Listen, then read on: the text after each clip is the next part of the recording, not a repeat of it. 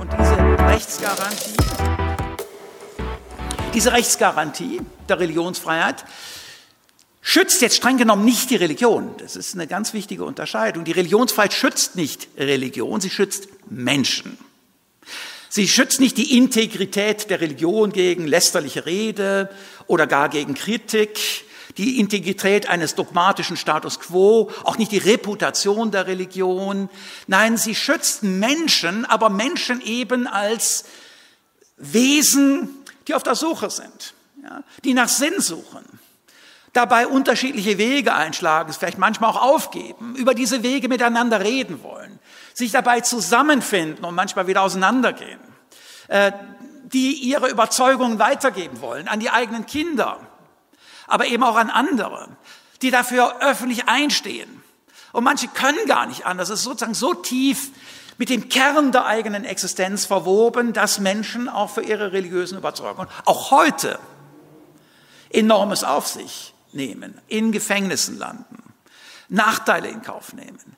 Und deshalb also Religionsfreiheit ist ein Recht der Menschen.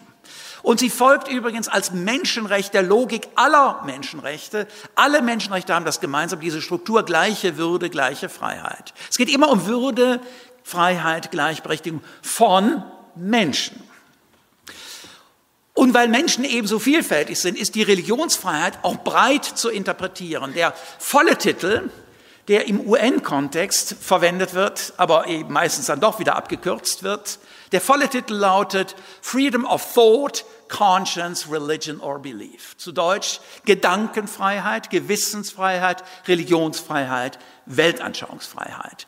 Also Religionsfreiheit ist nicht das Privileg der Frommen, sondern ein Recht, auf das sich genauso die weniger frommen oder auch dezidiert unfromme beziehen können. Ein Recht auch von Dissidentinnen, Konvertiten, Religionskritikerinnen, feministischen Theologinnen. Maria 2.0 äh, ist im Moment ja auch mal wieder ein Thema. Also äh, Religionsfreiheit ist in der Tat ein breit zu interpretierendes Recht.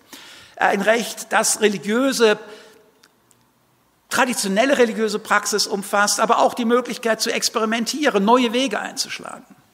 Äh, der UN-Menschenrechtsausschuss hat in einem viel zitierten Kommentar äh, sogar gesagt, also äh, Artikel 18 des Pakts über bürgerliche und politische Rechte protects theistic non-theistic and atheistic beliefs, as well as the right not to profess any religion or belief. Also es geht nicht nur um theistische Vorstellungen, es ist sehr, sehr, sehr viel weiter.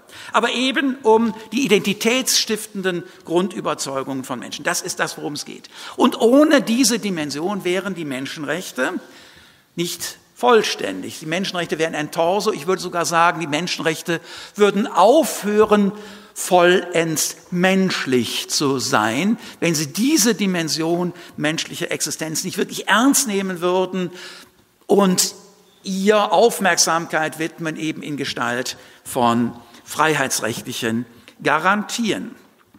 Ohne Religionsfreiheit gibt es keine echte Liberalität.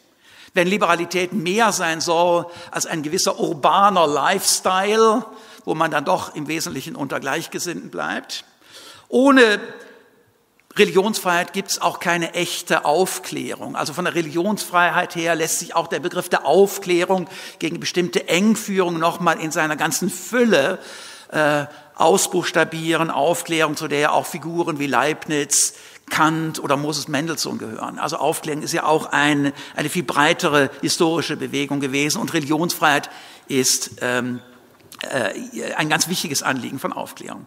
Ohne Religionsfreiheit keine echte Liberalität, keine echte Aufklärung. Und diese Religionsfreiheit schließt ein private Manifestationen von Glauben und Glaubenspraxis, aber eben auch öffentliche, individuelle und genauso gemeinschaftliche. Das steht ausdrücklich drin in allen einschlägigen UN-Dokumenten, in einschlägigen europarechtlichen Dokumenten und in der Rechtsprechung des Bundesverfassungsgerichts ist es auch geklärt. Also es geht immer äh, darum, die religiösen Überzeugungen, weltanschaulichen Überzeugungen und eine entsprechende Lebenspraxis zu manifestieren, wie man es möchte. Und manche halten es halt lieber in der Familie und andere wollen rausgehen. Also Religionsfreiheit lässt sich nicht einschränken auf irgendwelche Bereiche. Das ist kein Bereichsrecht, sondern es ist ein Recht, das es Menschen erlaubt, ihre Überzeugungen in allen Lebensbereichen zur Geltung zu bringen. Im Privaten, vielleicht sogar im Intimen. Für manche Menschen sind diese Überzeugungen ja etwas Intimes, über das sie sich oft schwer tun, wirklich zu reden. Ja? Es geht um etwas Höchstpersönliches, es geht um Familie, aber es geht auch um Gesellschaft, Schule, Hochschule, Berufsleben und nicht zuletzt Politik. Religion gehört auch in die Politik hinein, aber im Modus der Freiheit, also der Offenheit für pluralistische Manifestationen. Genau das hat übrigens das Bundesverfassungsgericht in einer sehr religionsfreiheitsfreundlichen Rechtsprechung zu Artikel 4 immer wieder durchgestaltet. Wir haben da in Deutschland eine besonders starke Tradition der Religionsfreiheit. Jetzt ist dieses Recht nicht schrankenlos. Schrankenlose Rechte gibt es fast nie. Und in den UN-Dokumenten, auch in den Europaratsdokumenten ist es auch klar formuliert. Im Kontext des Grundgesetzes spricht man dann von den verfassungsimmanenten Schranken. Okay. Religionsfreiheit ist nicht ein Recht ohne Wenn und Aber. Die Pointe dieser Schrankenklauseln besteht aber genau darin, Beweispflichtigkeit, Begründungspflichtigkeit zu etablieren, und zwar immer auf die Seite derer, die die Religionsfreiheit meinen, staatlicherseits beschränken zu müssen. Es ist ganz wichtig, sich das klar zu machen. Also Schrankenklauseln sind keine Eröffnung eines Freiraums für die, für die staatliche Administration, auch für universitäre Administration, um den Anspruch dieses Rechts irgendwie zurückzuschrauben, wie man es gerade braucht, sondern im Gegenteil. Im Gegenteil, Schrankenklauseln dienen dazu, to limit the space of permissible limitations. Ja, also die Möglichkeit, staatlicher Beschränkung selber an Kriterien zu binden, an eine klare Begründungspflicht zu binden, an eine klare Beweispflicht. Das muss empirisch plausibel sein und es muss normativ sauber sein. Das ist sehr, sehr, sehr klar. Und äh, hier äh, geraten die Dinge oft vollkommen aus dem Not. Übrigens auch in Deutschland und Europa. Ne? Ich meine, besonders ähm, krass habe ich das äh, anderswo erlebt. Äh, ich meine, Sie können sich das vorstellen. Äh, Sie sprechen mit einer autoritären Regierung, da heißt es, Freedom of religion is very important. It's very dear to our heart. Jetzt warten Sie genau, wie viele Sekunden vergehen, bis ein Wort kommt. But.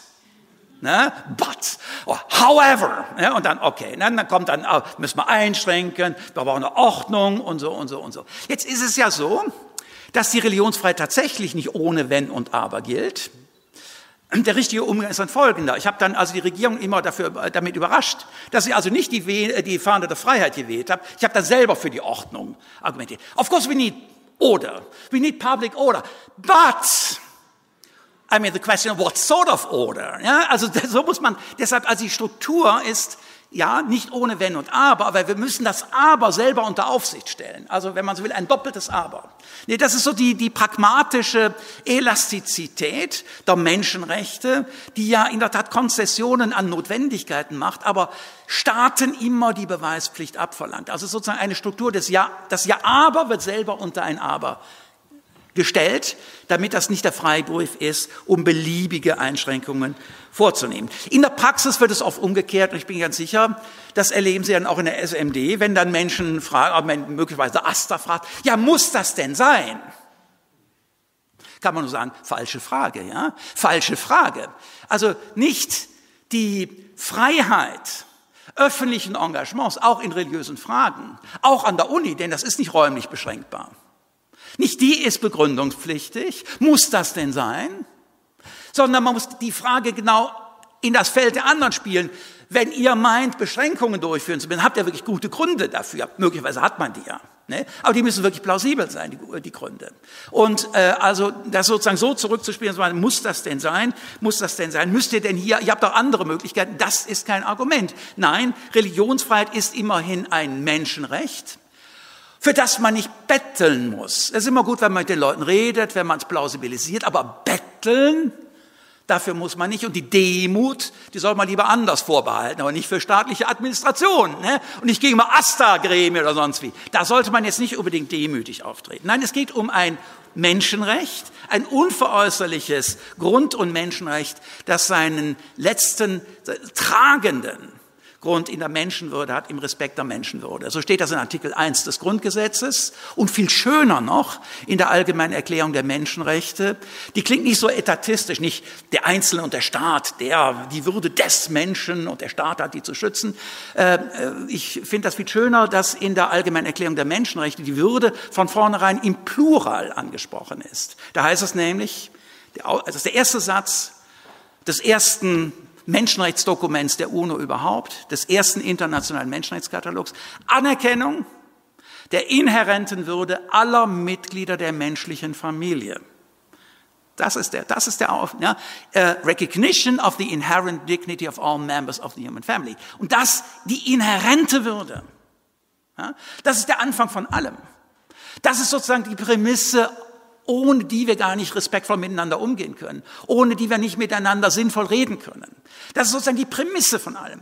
Und darauf bauen die Menschenrechte auf und darauf baut auch die Religionsfreiheit auf. Und deshalb hat sie zu Recht plausiblerweise einen sehr, sehr hohen Status. Sie ist ein unverzichtbarer Bestandteil von Liberalität und ein Kern auch menschenrechtlicher Aufklärung. Und übrigens auch ein Kern die Grundlage des säkularen Rechtsstaats. Das ist jetzt sozusagen mein letzter Punkt, ehe dann sehr bald dann auch die Schlussworte kommen. Die, der säkulare Rechtsstaat. Der säkulare Rechtsstaat. Die Religionsfreiheit ist mit dem säkularen Rechtsstaat nicht nur vereinbar, manche meinen, das sei anders. Die Religionsfreiheit ist die Grundlage des säkularen Rechtsstaats und zugleich der kritische Maßstab des säkularen Rechtsstaats. Denn eine Gleichsetzung ist völlig falsch. Säkularität gleich Liberalität. Das ist eine völlig irre Gleichsetzung, ein irrsinniges Missverständnis. Ich will nur mal ein Beispiel erzählen. Also äh, eine sehr krasse äh, äh, Variante von säkularem Staat ist Kasachstan. Alles andere als liberal, kann ich Ihnen sagen. Ne? Also für die, die verstehen Säkularität so, der Staat nimmt alles unter die Fittiche. Der Staat nimmt alles unter die Kontrolle. Ich habe da zum Beispiel in Kasachstan äh, Schulen besucht. Da gibt es Religionsunterricht nur in der neunten Klasse, nur ein Jahr lang. Und Thema des Religionsunterrichts ist nicht etwa, dass man sich mit Religion beschäftigt, sondern Warnung vor schädlichen ausländischen Sekten. Ja, klasse, kann man nur sagen. Das ist der einzige Gegenstand. Dann habe ich also zwei Lehrerinnen, äh, da mal gefragt, ja, in der Nähe der Schule, da ist doch gleich eine Moschee nebenan, da ist auch gleich eine Kirche ein paar hundert Meter weiter. Seid ihr mit den Schülerinnen und Schülern da schon mal hingegangen? Da haben die fast einen Herzanfall gekriegt. Ne? This is a secular school. Ja, also Säkularität, äh, hermetische Abschottung des öffentlichen Raums, staatlich engstens bewacht von jedweder Präsenz von Religion der Religion. Nee, also das ist ein ganz engherziges autoritäres Verständnis. Also die Gleichsetzung von Säkularität mit äh, Liberalität ist, ähm, ist äh, falsch. Also deshalb braucht die Säkularität des Staates braucht einen Maßstab. Säkularität kann eng sein, Säkularität kann weit sein, Säkularität kann liberal sein, Säkularität kann verdammt antiliberal autoritär sein. Säkularität kann auch ins Doktrinäre abgleiten. Also es gibt ja äh, Bewegungen seit dem 19. Jahrhundert, die den Begriff des Säkularen selber zum Kristallisationspunkt einer postreligiösen Weltanschauung genommen haben. Prominentestes Beispiel in England, weiß nicht, kennt man heute nicht mehr, The Secular Society, George Holyoake. The Secular Society. Äh, äh, der Gründer dieser Secular Society Mitte des 19. Jahrhunderts in England hat ähm, ein Buch geschrieben, Secularism, a Profession of Faith. Irre, ja? Also da geht, es geht wirklich darum, hier wird Säkularität eine Wissenschaftsideologie, also die Wissenschaft tritt voll ein an die Stelle der Religion, die im Zeitalter der Moderne irgendwie zum Rückzug verdammt sei, so Holyoake. Und dann hat er dann tatsächlich also sein Buch zusammengefasst in einem viel zitierten Satz, Science is the available providence of man. Ja? Die Wissenschaft ist die Vorsehung, die wir heute wirklich haben. Das ist die sozusagen an die Stelle der Vorsehung. Wissenschaft und Technik. Äh, Heute wird das niemand mehr so sagen. Also wir sind, was Wissenschaftsgläubigkeit angeht, alle doch mittlerweile skeptischer geworden, Technikgläubigkeit sowieso. Aber Charles Taylor, der berühmte, großartige kanadische Philosoph, hat in seinem Riesenwerk The Secular Age dargestellt, also solche auch doktrinären Elemente können sind also ohne das Pathos des 19. Jahrhunderts immer noch ein Stück weit auch in unserem Alltagsbewusstsein präsent und manches, was wir da neutral nennen, oder auch schlichtweg normal finden, ist doch ein Stück weit davon auch doktrinär geprägt. Und deshalb also ist der säkulare Staat nichts, was sich so ganz von selber versteht, sondern der säkulare Staat braucht eine Orientierung. Und die Religionsfreiheit bildet die Grundlage einer liberalen, einer offenen, einer inklusiven Säkularität. Und die Religionsfreiheit ist auch der Maßstab dafür. Nämlich warum? Was heißt das? Der Staat als Garant der Religionsfreiheit kann diese nur für alle garantieren, wenn er selber auf Religion nicht einfach die Hand drauf hält. Ne, wenn der Staat sagt, äh, nebenbei, wir sind übrigens christlich als Staat, ist der Staat kein glaubwürdiger Garant der Religionsfreiheit auch für Nichtchristen. Oder kann man jetzt auch muslimisch wenden und wie auch immer. Genau deshalb damit der Staat die Religionsfreiheit und auch andere Freiheitsrechte für alle diskriminierungsfrei garantieren kann, gilt es sozusagen ganz bewusst Abstand zu schaffen, übrigens immer wieder neu zu schaffen. Auch immer wieder neu Abstand zu nehmen zwischen Staat und Religionsgemeinschaft. Hier wird sozusagen ein Element von Distanz erarbeitet, immer wieder neu erarbeitet, äh, das aber letztlich die negative Voraussetzung einer positiven Investition ist, nämlich dass ein offener Raum entstehen kann, in dem sich religiöse, weltanschauliche Vielfalt angstfrei und diskriminierungsfrei entfalten kann. Das ist eine verdammt anspruchsvolle Aufgabe. Deshalb ist die Formel von Trennung zwischen Staat und Religion mindestens missverständlich. Und wenn man sagt, Trennung von Staat und Politik ist sowieso Blödsinn. Ja, das ist sowieso Blödsinn. Also Trennung im Sinne der Beziehungslosigkeit hieß ja, Religion zurückzudrängen in irgendeine Schachtel hinein, in eine Schublade hinein. Nein, es geht um eine funktionale Differenz, die immer wieder neu erarbeitet werden muss. Nicht nur zwischen Staat und Religionen, sondern auch zwischen dem säkularen Staat und möglicherweise doktrinären Verschiebungen der Säkularität. Das ist deshalb eine verdammt schwere Aufgabe. Also um, den, um einen offenen Raum zu schaffen und diesen offenen Raum auch zu strukturieren. Der offene Raum, in dem religiöse Freiheit, weltanschauliche Freiheit für alle gelebt werden kann. Und insofern ist der vom Staat zu schaffende säkulare Raum ein offener Raum, aber kein leerer Raum. Und das ist eine ganz wichtige Unterscheidung. Das ist eine ganz wichtige Unterscheidung.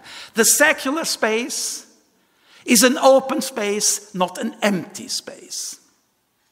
And secularism is a space providing principle. Ich zitiere das gerne auf Englisch, weil ich das in Südasien gehört habe. Das habe ich in Bangladesch gelernt. Das sage ich nur so, nur so kleine Nebenpointe, dass man nicht meinen, alle Debatten stammen aus Europa. Ne?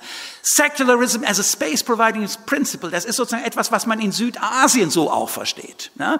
Die, die Politik in Indien und in Bangladesch ist im Moment, wird ihm nicht ganz gerecht, aber diese Idee. Open space, not Empty Space. Und ich glaube, gerade äh, in diesem Sinne ist es zu verstehen und in diesem Sinne braucht der säkulare Staat die Grundlegung in der Religionsfreiheit. Sonst kann er in der Tat entgleiten in neue Formen von Quasi-Konfessionalität, doktrinäre Verschiebungen, die uns oft manchmal gar nicht bewusst sind, weil wir manche Dinge schlichtweg für normal halten. Oder es kann eng werden. Es können Sie sozusagen laizistische Vorstellungen da hineinbringen, engherzige Vorstellungen. Säkularität ist ein Second-Order-Principle. Es ist sozusagen ein abgeleitetes Prinzip, das eine Orientierung in einem First-Order-Principle braucht, nämlich in der Religionsfreiheit. Das ist sozusagen die Grundlage und der bleibende kritische Maßstab.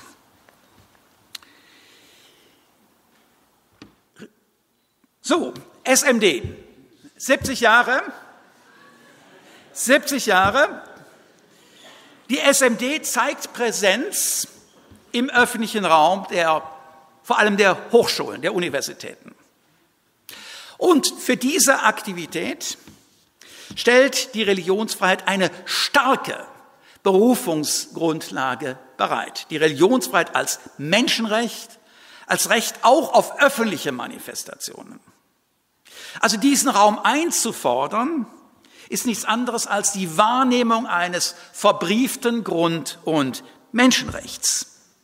Und wenn man weiß, man hat dieses Menschenrecht der Religionsfreiheit im Rücken, dann muss man nicht auftreten als demütiger Bittsteller, auch wenn man weiß, dieses Recht gilt nicht ohne Wenn und Aber, aber das kann man rüberspielen. Nein, die Begründungspflichtigkeit ist auf der anderen Seite. Die ist auf der anderen Seite. Menschenrechte einzufordern, auch in der Uni einzufordern, ist übrigens immer ein Dienst auch an anderen. Das ist jetzt sagen wir mal, noch eine andere Ebene von Zeugnis geben. Das ist nicht nur das Zeugnis für den christlichen Glauben. Nein, es ist auch ein Dienst an anderen, nämlich dass man Menschenrechte auch in der universitären Kultur gewahrt wissen will. Und wenn man sie für sich selber einfordert, dann fordert man sie natürlich nie nur für sich ein, sondern spricht sich auch dafür aus, dass sie allen zur Verfügung steht. Wenn die SMD öffentliche Räume im Campus nutzen will, hat das mit Religionsklientelismus nichts zu tun. Das wäre ein billiger Vorwurf, ein falscher Vorwurf, sondern mit dem Einfordern öffentlicher Räume wird Zeugnis gegeben, nicht nur für den eigenen Glauben, sondern damit verbindet sich das Eintreten dafür, dass wir eine offene, pluralistische Gesellschaft sind und bleiben wollen. Das Einfordern dieses Raums auch für religiöse Aktivitäten in der Uni ist ein Beitrag zur demokratischen Kultur, die ohne Menschenrechte nicht gedeihen kann, ist ein Beitrag zur Rechtsstaatskultur und befestigt die Säkularität, die recht verstandene Säkularität. Tja, und es mag ja sein, dass vielleicht nicht alle AStA-Mitglieder in Deutschland und vielleicht auch nicht alle Dekaninnen und Hochschulrektoren das so sehen, aber es bleibt wahr, dies ist ein Dienst an der Universität. Herzlichen Glückwunsch zu 70 Jahren.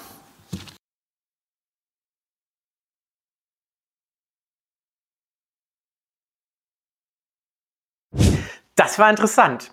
Äh, was hat dich, was hat Sie persönlich angesprochen? Was fanden Sie spannend? Teilen Sie uns das gerne auch mit über unsere sozialen Medien oder über unsere Webseite igouw.de. Da steht auch unsere E-Mail-Adresse und ein Kontaktformular. Wir freuen uns, von euch, von Ihnen zu hören und wir hoffen, uns bald wieder zu sehen.